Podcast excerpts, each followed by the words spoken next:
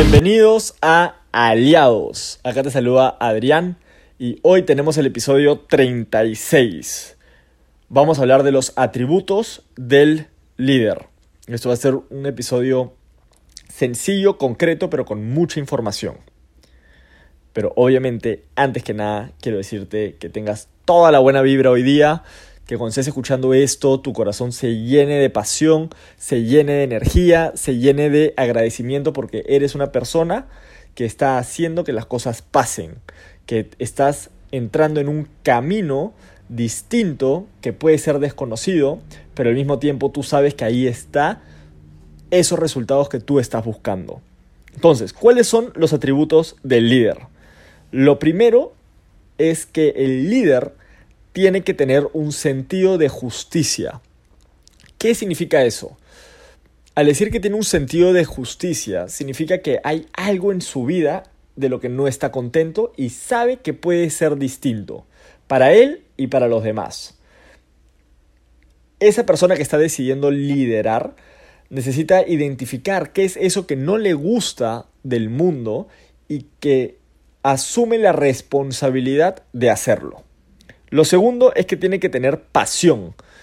Una vez que, el líder identifica eso que sabe que puede estar mejor y que quiere que esté mejor, lo segundo es apasionarse. El comenzar a dedicarle tu día a día con la mejor energía, con la mejor vibra, con todo lo que se necesita para comenzar a cumplir esa meta, ese sueño, ese objetivo.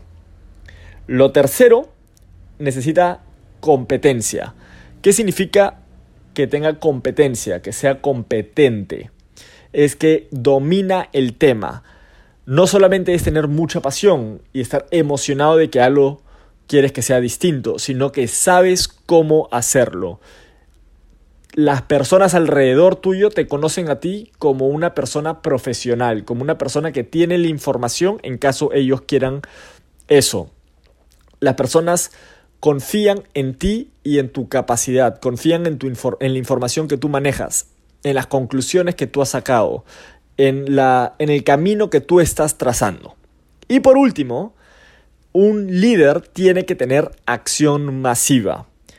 Un líder es aquella persona que donde no hay movimiento le crea movimiento, donde no hay acción crea acción, donde no hay decisiones crea decisiones. Una persona que ha decidido ser líder sabe que necesita conversar, tener esas conversaciones difíciles, que crean movimiento, que crean decisión, que crean una dirección. Un líder tiene la capacidad de agarrar un grupo de personas y convertirlos en un equipo, mostrándoles desde el ejemplo cómo se hace.